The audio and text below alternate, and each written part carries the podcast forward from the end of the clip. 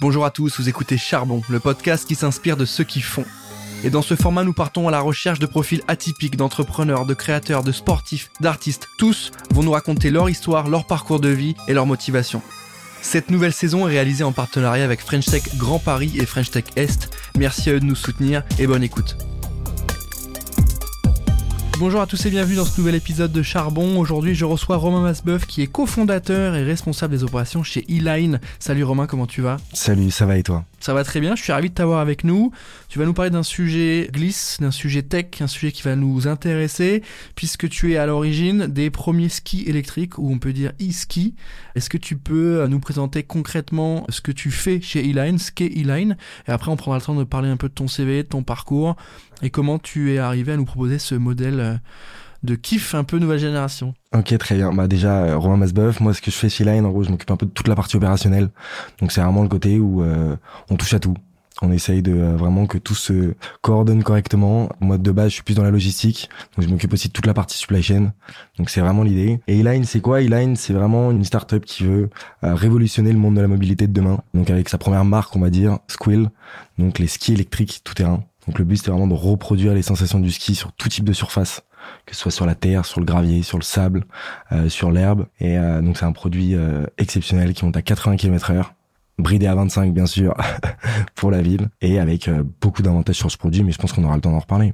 On va prendre le temps d'en parler évidemment parce que ça fait partie des quand tu parles de mobilité de demain mobilité douce, c'est des sujets qui vont nous intéresser aujourd'hui. J'ai parlé de cofondateur, c'est-à-dire que vous êtes plusieurs, est-ce que tu peux nous dire avec qui tu as monté ça? Exact. En fait, pour revenir un peu à la source, c'est Antoine mon frère, donc à 4 ans de plus que moi qui un jour a eu l'idée il y a 7 8 ans quand il revenait d'une semaine de vacances au ski qui s'est dit mais attends, on skie que 3 4 fois dans l'année, il était dans le bus en rentrant avec ses potes.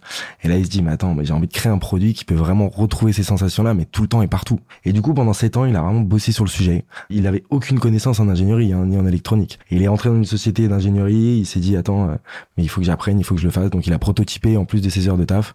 Et pendant, euh, ouais, six ans, il a sorti trois protos et le troisième était fonctionnel. Et en fait, il n'y avait pas ce système de pivot de la roue avant qui nous permettait vraiment de retrouver cette sensation de ski. Et au fur et à mesure, il a réussi à trouver un système pour développer ça. Et en fait, à ce moment-là, il m'a dit euh, Romain, il faut que tu me rejoignes, il faut qu'on y aille. Donc euh, on s'est lancé comme ça et on avait besoin de quelqu'un d'autre parce que voilà, moi je suis vraiment plus sur la partie opérationnelle, Antoine sur la partie on va dire ingénierie et il nous fallait vraiment quelqu'un dans la partie euh, commercialisation, communication, etc. Donc on s'est associé avec Joseph Dairel, troisième associé d'Eline. Aujourd'hui, tu es à la tête de E-Line. Euh, le parcours a pas été euh, linéaire. Tu as fait plusieurs choses. Est-ce que tu peux nous raconter un peu d'où tu viens? Je vois un diplôme euh, d'une école de communication. Je vois un passage aussi en conseiller vente. Je vois un parcours assez hétérogène. Est-ce que tu peux nous dire ce qui s'est passé Comment tu as évolué? Exact. C'est vrai que j'ai un parcours assez atypique pour être avec, avec toi. moi, j'ai commencé d'abord par une école d'hôtellerie de luxe. Donc, j'ai fait Vatel, que j'ai arrêté au bout de six mois en fait parce que voilà, le monde du luxe n'était pas fait pour moi, clairement. Et de fil en aiguille, je voulais continuer de bosser. Donc, j'ai travaillé dans un restaurant et j'ai rencontré un paysagiste.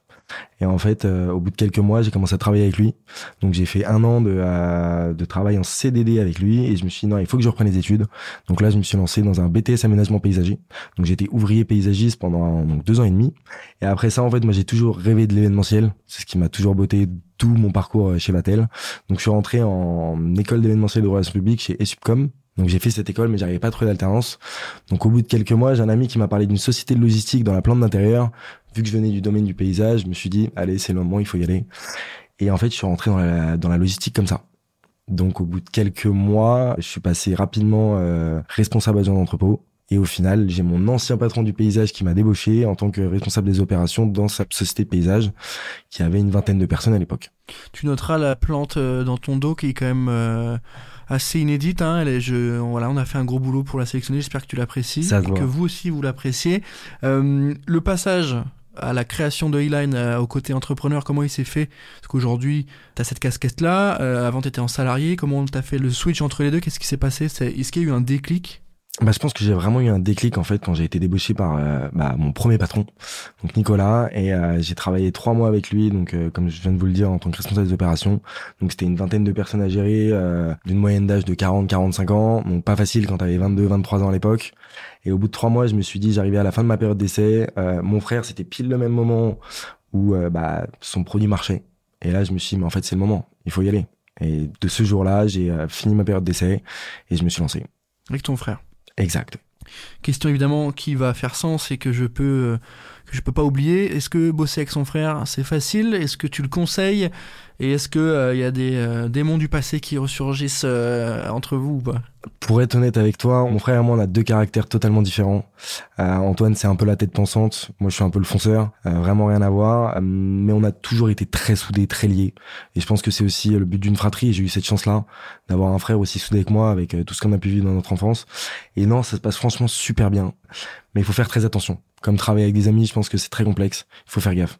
Parce que souvent, on peut perdre des amitiés, on peut perdre de la fratrie. Moi, c'est ma, c'est ma plus grande peur, pour être honnête avec toi. Mm. De perdre mon frère à cause du taf, hein, clairement. Mais franchement, c'est le bonheur aujourd'hui. Comment tu fais la, la séparation entre le taf et la vie perso et avec ton frère vu que tu dois quand même être souvent avec? Je sais pas s'il est à Paris aussi tu m'as dit qu'il y avait aussi euh, un point à Annecy euh, comment comment euh, tu, tu, gères les deux? Bah en fait lui et nous on est normand de base donc la société est basée en Normandie donc à côté d'Honfleur à Conteville et là on a pris des petits bureaux à Paris dans le 18e donc on est dans une cave c'est assez on débute mais cette séparation là pour être entièrement honnête je pense pas qu'on la fasse c'est qu'on est toujours euh, entre euh, notre fratrie, c'est notre vie, notre société, c'est notre vie. Donc je pense qu'on vit avec aujourd'hui euh, au quotidien, quoi. Donc il y, a, vraiment pas trop de séparation entre. Enfin, on se voit, on parle de notre passion commune et on se voit aussi pour la famille, on, on se voit pour tout ça, quoi.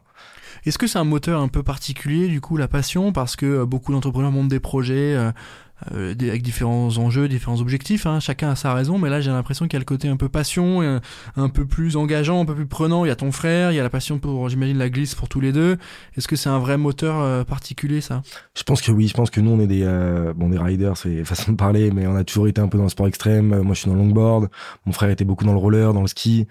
Et je pense que c'est vraiment une passion commune de se dire que bah, on, on arrive déjà à développer un produit, enfin il a réussi à développer un produit qui fonctionne, qui nous permet non pas aujourd'hui de vivre, mais dans quelques mois, quelques années, euh, je l'espère, et de se dire que euh, on est ensemble.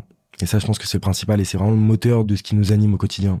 Tu vas devoir évidemment nous expliquer un peu le fonctionnement de tes skis électriques, comment ça fonctionne, est-ce qu'il euh, y a une particularité, est-ce que c'est intégré pour n'importe quel terrain? Tu m'as parlé de mobilité douce, est-ce que c'est votre seul produit mobilité douce, sachant que bah, c'est un peu plus technique qu'une trotte ou qu'un vélo? Voilà, ce produit-là, à quoi il sert et comment comment on l'exploite en gros, clairement, pour faire simple, c'est deux platines motorisées. Donc il y a deux moteurs par platine, donc deux roues et deux moteurs par platine. Euh, donc c'est 600 watts par moteur. Pour actionner ces moteurs, c'est tout simple. Vous avez une manette qui vous permet d'accélérer, de freiner, de contrôler vos modes de vitesse.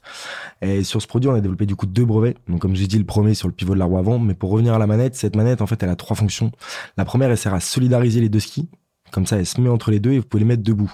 À l'instar du roller, vous n'avez pas besoin de vous asseoir. La deuxième fonction, comme je viens de vous le dire, c'est que vous pouvez accélérer, freiner, voir vos modes de vitesse.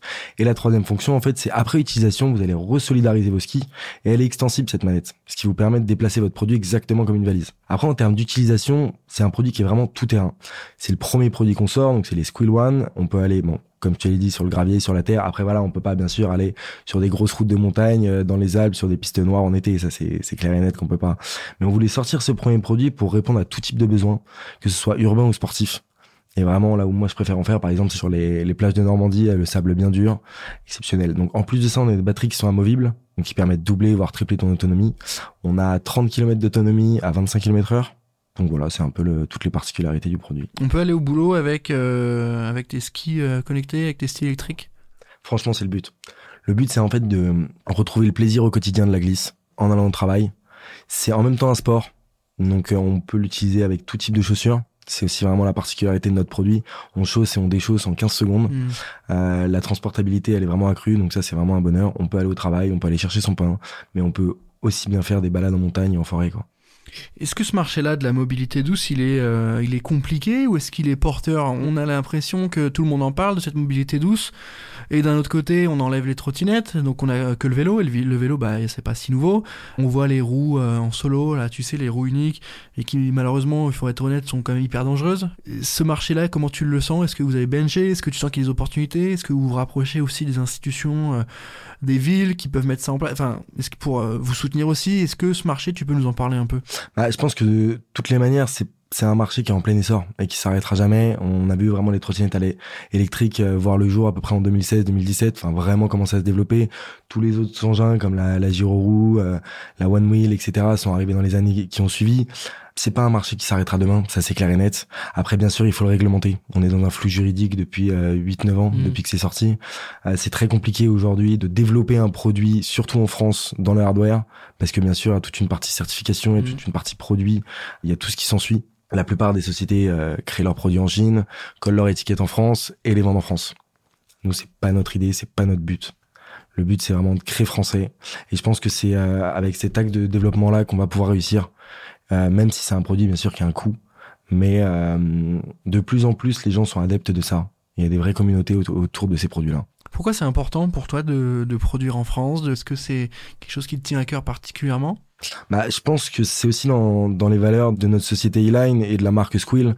C'est vraiment de redorer, entre guillemets, l'industrie française avec tous les gros groupes qui se délocalisent. Aujourd'hui, je pense que c'est possible de produire en France. Bien sûr, euh, aujourd'hui, nos quantités nous permettent de se fournir nos pièces euh, en France. Un jour, ce serait le rêve, ou tout, du moins en Europe, mais c'est dans nos valeurs. Voilà, moi, je suis, euh, on est normand, on est auvergnat, on reste français, et c'est aussi le but, quoi. Produire en France et en Europe, c'est vraiment quelque chose qui nous tient à cœur. Mm.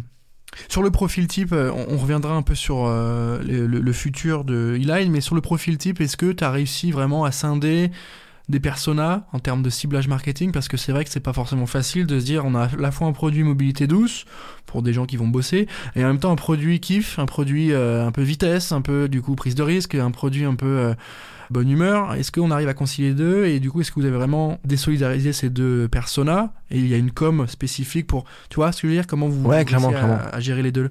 Ah, en fait, non, je pense qu'on a on n'a pas voulu la désolidariser parce qu'en fait, on se dit que euh, nous, notre euh, notre cible première, c'est vraiment, allez, on va dire Luc, 30 ans, CSP+, adepte d'engin de micromobilité, qui va en même temps au travail avec tous les jours, mais qui aussi l'utilise en loisir tous les week-ends et qui peut retrouver ces sensations-là en même temps en ville et en même temps en sport outdoor. Du coup, il est débridé quand il est plus en ville? Comment ça marche? C'est à... aujourd'hui, nous, on respecte la réglementation. Donc, il est bridé à 25 km heure. Après, il faut être honnête, il faut être réaliste, je pense. Euh, tous les engins que vous voyez, les, gyroroues, les solo wheels, etc., peuvent se débrider. Euh, mais bien sûr, encore une fois, moi, je préconise de l'utiliser sur route privée. Euh, bien sûr, avec le port du casque et une assurance qui est obligatoire. Je te pose la question parce que c'est vrai que c'est engageant. Là aujourd'hui, on a des vraies strates qui sortent et qu'on voit. On a des trottinettes qui sont très très urbaines, tu vois, assez assez petites, assez légères ou en tout cas euh, voilà avec deux trois gammes. Et on a ces mêmes constructeurs qui directement passent aussi sur des gammes plus hautes, plus chères, mais plus euh, voilà chemin de campagne, euh, route en dehors des villes avec un vrai casque. Et la séparation est quand même vraiment bien faite, ce qui permet de sécuriser aussi bah, les discours commerciaux. Là aujourd'hui, ça peut peut-être euh, effectivement être un sujet pour vous de se dire euh, comment on fait ça, comment on adresse le public, euh, sachant que la demande est importante en ville quand même. Je pense que ça reste une, une. Peut-être que je me trompe? Non, du tout, du tout. Nous, nous je pense que hum, la priorité, c'est la sécurité. On voit très bien aujourd'hui, euh, moi j'ai mon, mon collaborateur qui est motard par exemple, moi qui roule plutôt en voiture, et on voit très bien aujourd'hui que tous les engins de micromobilité, que ce soit même des vélos qui sont pas électriques, Mm. euh, c'est un peu n'importe quoi sur euh, les accès euh, routiers euh, à Paris ou dans d'autres grandes villes de France ou même dans le monde. Et du coup, je pense que le but c'est vraiment de le, euh, de le cadrer. euh, ce marché de la micromobilité et c'est pour ça qu'aussi les, les produits sont chers et que la location a été enlevée parce qu'il faut pas le rendre accessible euh, on va dire aux plus jeunes parce que c'est c'est un peu qui en qui en font n'importe quoi on va dire pour être honnête avec toi. Et je pense que c'est ça le danger aujourd'hui en fait. C'est qu'on préfère des gens qui sont respectueux qui savent ce qu'ils achètent qui savent comment l'utiliser que euh, n'importe qui qui euh, peut le louer pour 5 euros euh, les 20 minutes et qui l'utilise d'une mauvaise manière entre guillemets quoi. Aujourd'hui, tu es avec ton frère, tu bosses sur un projet quand même euh, passion, on peut le dire. Qu'est-ce qui euh, pourrait me représenter un élément un peu négatif dans ta vie de tous les jours, dans ton job Est-ce qu'il y a un côté un peu euh, que tu apprécies moins? C'est important pour ceux qui nous écoutent aussi de se dire que effectivement, ouais, je bosse avec mon frère, c'est cool. Le produit, il est canon, je me marre, on, on- on a un bon produit, mais bah, il y a une réalité aussi peut-être sur des relations, sur des fournisseurs. Est-ce qu'il y a un côté euh, voilà, un peu plus euh, dark ou un peu plus relou pour toi Bah, moi, en fait, ce que je dirais, c'est que quand tu te lances dans l'entrepreneuriat et surtout dans un projet comme le nôtre, tu vois que la, la beauté de la chose, en fait, le, le, le truc merveilleux. Ok, c'est un produit de glisse, c'est un produit de ride, c'est fun, on monte à 80. Ben, franchement, c'est bonheur. Et quand tu te lances là-dedans, au tout début, tu te rends pas compte, je pense, que de tout ce que ça englobe. Et en fait, tu changes totalement ton mindset, tu changes totalement ta vie du jour au lendemain. Et tu te dis, mais euh, en fait, ouais, euh, je suis dedans. Le, je pense le seul conseil que j'ai à donner, c'est euh, prenez le temps pour vous, prenez le temps pour vos amis, prenez le temps pour votre famille entre guillemets. Et je pense que c'est ça le côté dark en fait. C'est le côté Mm. de te dire que t'es tellement dedans que tu laisses passer un peu d'autres choses, tu laisses passer un peu ta vie perso. C'est vraiment plus ça le côté. Et aujourd'hui, tu arrives à trouver un équilibre parce qu'on on est encore sur une phase de développement euh, assez rapide, j'imagine. Est-ce que tu trouves cet équilibre ou, ou, pas encore? Mais tu sais que tu vas le retrouver, du coup tu, tu, tu patientes? Pour être honnête, je l'ai pas encore trouvé, clairement. On est honnête ici. Pour être totalement honnête, je l'ai pas encore trouvé, mais voilà, c'est c'est du travail. Après, ça va que je suis avec mon meilleur pote, je suis avec mon frère. Euh, on arrive toujours à se détendre, on arrive toujours à profiter aussi. Moi, je fais beaucoup de rando, je fais beaucoup d'escalade, donc c'est vraiment aussi le plaisir de faire tout ça en, en dehors de mes heures de boulot. Mais euh, voilà, c'est quelque chose que je me dis que si je travaille autant, c'est aussi pour dans quelques années être un peu plus tranquille, quoi. Hmm. Tu, m'as parlé de rando, etc. On sent qu'il y a une passion, comme je disais. Est-ce que euh, c'est un insight identifié auprès de ton public cible? Est-ce que tu ressens ou est-ce que euh, tu as pu identifier du côté des consommateurs un besoin de après Covid notamment, de se reconnecter un peu avec la nature, de, repartir un peu en week-end, ou de quitter un peu plus tôt le taf et d'y aller bah, plus en métro ou en bus? Mais est-ce que tu as senti ça aussi? Est-ce que c'est un indicateur pour vous pour déployer votre produit? Bah bien sûr. Après quand on l'a sorti, on pensait pas forcément à ça. Mais clairement aujourd'hui, on le voit bien de toutes les manières. Hein. Euh, la population a envie de sortir des grandes villes, la population a envie de profiter de la montagne tu vois toutes les euh, les communautés de van life qui commencent à apparaître, euh, les communautés de randonneurs. Euh, aujourd'hui, les Alpes françaises en été elles sont pleines. Mm. C'est, je pense que c'est ça que les gens cherchent aussi, c'est cette liberté, c'est cette nature due au Covid et et due à tout ce qu'on vit en, ce moment, quoi. Produit, on peut le qualifier d'innovant. Ça sert à rien de dire de ne pas mettre le mot. Le mot clé, c'est innovation. Est-ce que c'est engageant en termes de qualité produit? Est-ce que c'est un boulot de sortir un produit avec des bons matériaux? Est-ce que le mot innovation euh, il te met une certaine pression? Tu sais lorsqu'on sort un produit qui est pas forcément innovant mais qui y a une demande bon bah très bien je fais un business c'est cool. Là aujourd'hui vous avez quand même un maître mot qui est euh, innovation. Le produit n'existe pas euh, on vous attend un peu tout le monde en a rêvé de ce produit là est-ce qu'il y a une pression? Est-ce que ça vous colle à la peau le mot innovation Est-ce que ça fait partie de votre ADN Je pense que la pression nous colle à la peau de toutes les manières parce que quand tu sors un produit qui n'existe pas, euh, et qui est enfin qui est attendu en tout cas qui est autant attendu pour hmm. nous en interne et avec toute l'énergie qu'on donne pour le sortir, bien sûr qu'il y a la pression. Il y a la pression sur les matériaux, il y a la pression sur euh, le produit en lui-même, il y a la pression sur euh, la production, sur nos fournisseurs, surtout qu'on se fournit un peu dans le monde entier. Il y a la pression aussi sur les médias qui parlent de nous. Enfin, il y a la pression vraiment, ça, ça englobe tout type de pression. Mais nous, ce qu'on se dit, c'est que de toutes les manières, on va faire au mieux. on va sortir un produit français, en, tout du moins assemblé en France, euh, et on va essayer de respecter au maximum euh, toute la partie euh, écologique, on va dire, mm. de notre chaîne d'assemblage et de, de, notre chaîne de production. Parce que voilà, comme te l'ai dit auparavant, moi j'ai quand même été paysagiste pendant trois ans, mm. donc j'ai un certain respect pour tout ça. Quoi. Donc c'est aussi le but. Mm. Mais est-ce que ça t'a aidé justement On peut revenir là-dessus, mais est-ce que ce, ce, parcours un peu en dehors des clous, il t'a aidé sur les bonnes questions à se poser, sur la, aussi la valeur travail aussi? Parce qu'on se rend compte, et c'est important, lorsqu'on fait des métiers plus manuels ou en tout cas où on est dans le dur physiquement, prend un peu plus de hauteur, on se rend compte de, certaines choses, que ça t'a aidé? Je pense que ça m'a aidé surtout dans le, euh, rythme de travail. Depuis tout jeune, dû, à ce métier-là euh, et, à ce que j'ai pu vivre avec ma famille, c'est vraiment le côté rythme. Donc se lever à 4 heures du matin, terminer sa journée à 20h, 21h, ça c'est ce qui m'a beaucoup aidé parce que c'est de la pression, c'est du stress permanent. Je pense que tu le sais aussi bien que moi, gérer des hommes, c'est le plus complexe. Gérer l'humain, c'est c'est ce qui t'apprend le plus pour moi. Et ouais, je pense que ça m'a beaucoup aidé ça. C'est vraiment ça qui m'a aidé. Aujourd'hui, si, euh, si on se projette dans, euh, dans six mois, où est-ce qu'on vous voit, et peut-être aussi dans trois ans, j'aimerais bien ta réponse là-dessus, parce que c'est vrai que souvent on a une vision euh, un peu court terme sur ce genre de lancement produit, donc j'aimerais que tu me parles, ouais, dans six mois vous êtes où, et mais surtout dans trois ans vous êtes où? Dans six mois déjà, bah, on a été invité récemment au CES de Las Vegas donc on va lancer notre financement participatif donc à la veille du CES de Las Vegas. Petit event tech et innovation pour ceux qui connaissent pas, euh, qui est en train de grandir petit à petit. Euh. Donc voilà, qui ressemble à... le gros événement euh, après Viatech, voire avant Viatech, et maintenant Viatech est passé. Viatech a dépassé, mais là je pense qu'ils vont mettre le paquet cette année pour les redépasser. mais voilà, quel est le gros event tech et inno À six mois, c'est ça, c'est vraiment notre financement participatif, tout le lancement de notre première production. Là, on est aussi en recherche de fonds, donc c'est des fonds d'amorçage. L'année prochaine, ce sera une levée de fonds. L'industrialisation de notre produit qui est en train de se faire. Mm. pour rendre un, prototype qui a été imaginé dans le grenier de chez ma grand-mère euh, pour le rendre viable et euh, distribuable à tous. Histoire vraie Histoire vraie. Faut en jouer. Histoire vraie, bien sûr, il faut en jouer, c'est vrai que j'en ai pas parlé. Mais Big up à la, à la mamie. Big euh. up à la mamie, il y a toujours des batteries, au fait, fais attention, n'y touche pas. mais big up à elle, c'est sûr. Mais donc ça, c'est aussi l'histoire. Et je pense que dans trois ans, nous, c'est d'avoir développé déjà le groupe E-Line et la marque Squill avec deux autres produits. Donc un produit City, vraiment pour la ville, donc plus léger, plus adapté à la ville, entièrement euh, fait pour le bitume, on va dire. Mm. Et un autre produit, par contre, là, vraiment sport extrême, pour faire de la course, pour faire vraiment du terrain. Plus grosse roue, suspension. D'accord. Donc vous allez séparer les deux. Vous aurez deux produits? Trois produits Trois au total. produits. Donc le premier qui est un peu hybride. Un peu hybride, un peu les deux.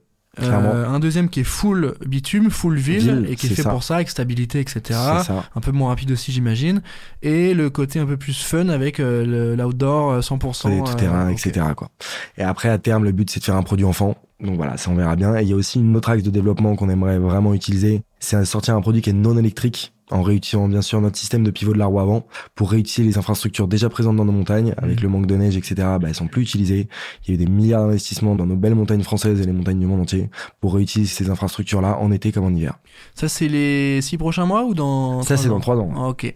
c'est ça En termes de brevets, euh, j'imagine qu'il y a un travail euh, d'intelligence économique, voilà, on va dire les termes, de veille, de sécurité aussi, pour les protéger. Comment vous avez géré ça, sachant que c'est du juridique? Euh, et c'est pas forcément ce que tu as appris euh, avec Ah tes non. collègues paysagistes. Non mais c'est vrai, tu Ah, vois, mais c'est comment on c'est fait, est-ce qu'on s'entoure d'experts, est-ce que tu travailles le sujet tout seul, sachant que le brevet, voilà, on va être transparent, il y a des gens qui sont plus riches que toi, qui voient ton produit, il est pas protégé, ils te le piquent. C'est assez simple. je pense qu'on a eu beaucoup de chance. C'est que Antoine, la première fois qu'il a, bah, quand on a monté la société, en fait, il a rencontré une euh, personnalité en, en Normandie Mm. qui était responsable développement chez l'INPI. Donc, c'est l'Institut national de la propriété intellectuelle et qui nous a permis, en fait, de nous accompagner dès le début et surtout de nous subventionner parce qu'un brevet, c'est pas gratuit. Et vu qu'on en a plusieurs, bah, ça a, un, ça a un certain coût. Et en fait, il nous a vraiment accompagnés de A à Z et il nous accompagne toujours. Donc, je le remercie beaucoup aussi pour ça.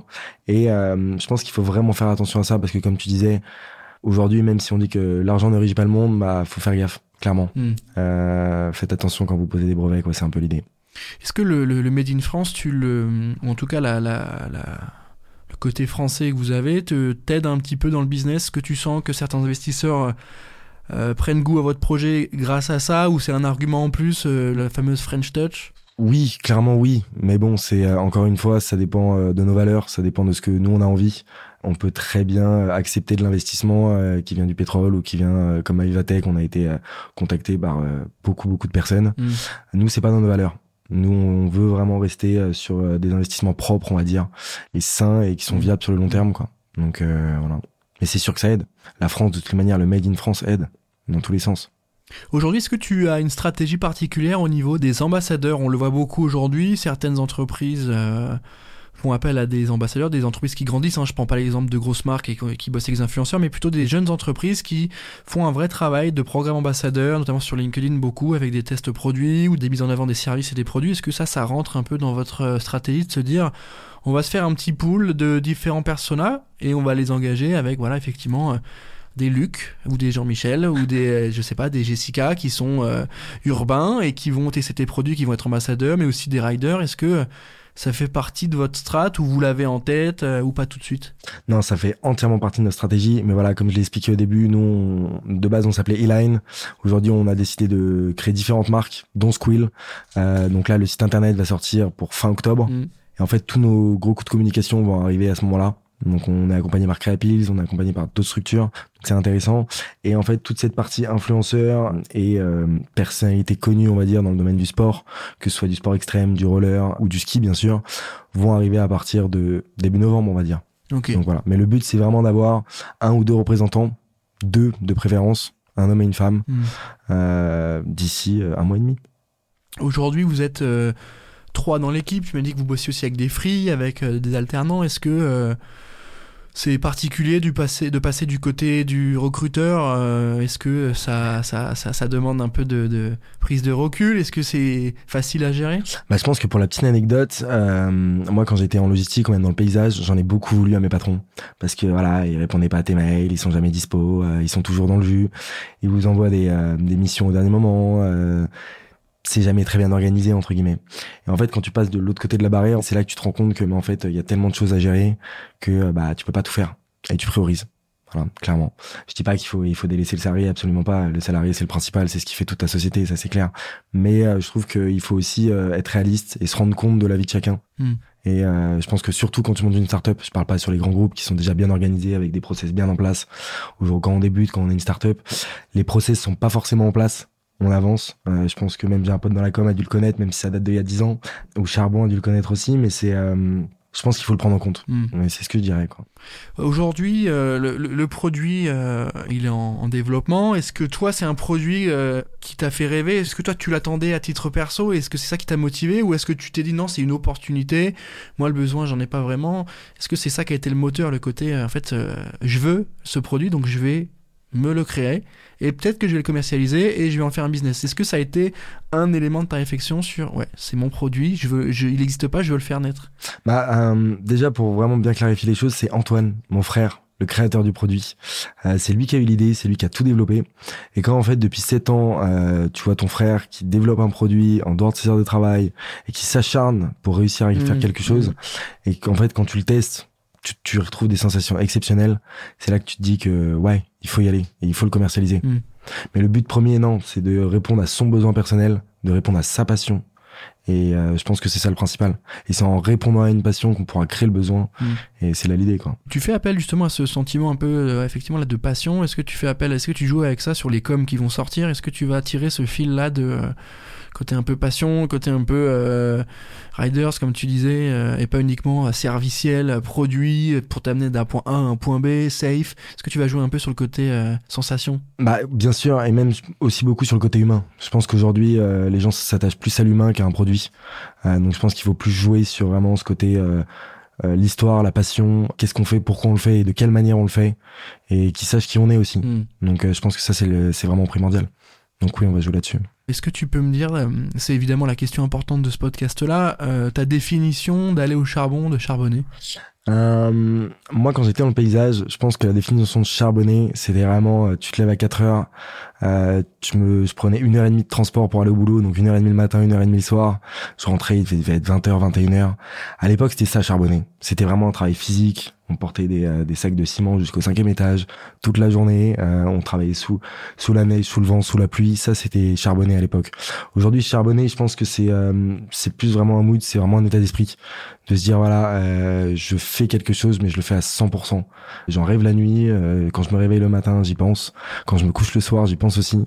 Et euh, je vais tout faire pour que mon projet mon but devienne une réalité Hmm. peu importe les chemins par lesquels je passe. Et c'est ça charbonner pour moi aujourd'hui. C'est vraiment l'idée quoi. Est-ce que tu peux me euh, dire euh, comment tu gères les expertises que t'as pas? C'est important pour ceux qui nous écoutent aussi. Il y a parfois un peu l'idée de se dire euh, ah il faut que je me forme sur tout, il faut que je sois bon partout. Et au final quand t'es moyen partout, bah t'as pas ton ton expertise propre. Il y a plusieurs visions. Est-ce que tu euh, délègues les expertises que t'as pas Tu payes des gens dont c'est le métier et tu prends les meilleurs pour t'aider Ou est-ce que tu te dis je vais être bon là-dessus et j'ai moi-même euh, monté en compétences? Et parce que là aujourd'hui le produit se développe donc il n'y a pas forcément énormément de cash. Et le cash, il va un peu régir cette euh, réflexion. J'ai de l'argent, je prends quelqu'un, j'ai pas d'argent. la valeur, je l'achète pas, je me la crée et c'est moi qui deviens expert. Euh, je pense que euh, de toutes les manières, on peut pas être spécialiste dans tous les domaines. Euh, je pense qu'un bon entrepreneur, c'est quelqu'un qui sait s'entourer de bonnes personnes principalement, qui sait bah, aller chercher des contacts, aller chercher des spécialistes, comme je viens de le dire, pour vraiment que chaque mission, chaque évolution de la société se fasse correctement. Et je pourrais jamais tout faire et mes deux Mm. associés non plus. Par exemple, on n'est pas spécialisé en marketing, bah on se fait accompagner par des sociétés spécialisées en marketing. Donc oui, c'est un investissement, c'est un coût, mais je pense que le but principal, c'est vraiment d'apprendre, d'apprendre, d'apprendre au quotidien, se renseigner euh, autant qu'on peut se renseigner, parce que c'est bien beau d'aller voir une société, euh, bon, je prends l'exemple du marketing par exemple, qui peut vous proposer tout et n'importe quoi en fait. Donc je pense qu'il faut quand même avoir une certaine connaissance dedans, Mm. dans tous les domaines, on va dire un peu, pour pouvoir euh, travailler avec des, des bons prestats quoi. Hmm. Et je pense que c'est le principal. Après, comme tu disais, bien sûr, c'est en termes d'argent. On est au début. Euh, on est en fond d'amorçage. Donc, euh, c'est le début. L'argent régit un peu aussi euh, tous ces prestats avec lesquels on va travailler et de quelle manière est-ce qu'on va faire les choses. Il y a des choses, forcément, on aimerait passer par des sociétés exceptionnelles qui sont connues dans le monde entier. C'est un coût, c'est un budget. On peut pas se le permettre. Mm. Donc, le but, c'est, euh, je pense, qu'il faut y aller. Faut pas avoir peur. Et euh, surtout, encore une fois, il faut bien s'entourer. C'est le principal. Ok, c'est un peu ce conseil-là qu'on peut donner à ceux qui nous écoutent finalement, le côté euh, y aller, foncer, bien s'entourer aussi. Euh, est-ce que euh, t'as une euh, une temporalité en tête bien précise ou est-ce que tu avances à la semaine, au mois Tu nous as fait un plan assez clair sur ce qui va se passer avec le, CES, etc. Est-ce que ça reste très clair ou malgré tout ça peut rester un peu flou parfois pour toi sur le la rapidité d'évolution bah, On a nos objectifs, Ouais. ça c'est clair. Ouais. Euh, on a nos deadlines, on a des, des choses qui sont bah, impératives qu'on peut pas décaler. Après, bien sûr, je pense que euh, beaucoup de personnes se retrouveront en moi. Euh, on peut jamais prévoir ce qui se passe demain. Une rencontre, c'est bête à dire, hein, mais euh, on est euh, dans un salon, dans un café, on rencontre quelqu'un, bah, ça peut changer tout votre axe de, de développement et tout votre rétro-planning, il peut être changé du jour au lendemain. Donc je pense qu'en fait, le, il faut savoir rebondir, ça c'est le principal, et il faut tenter quoi. Mais c'est clair que euh, on a une temporalité qui est assez claire, mais tout change et tout évolue. Ça c'est clair et net par contre.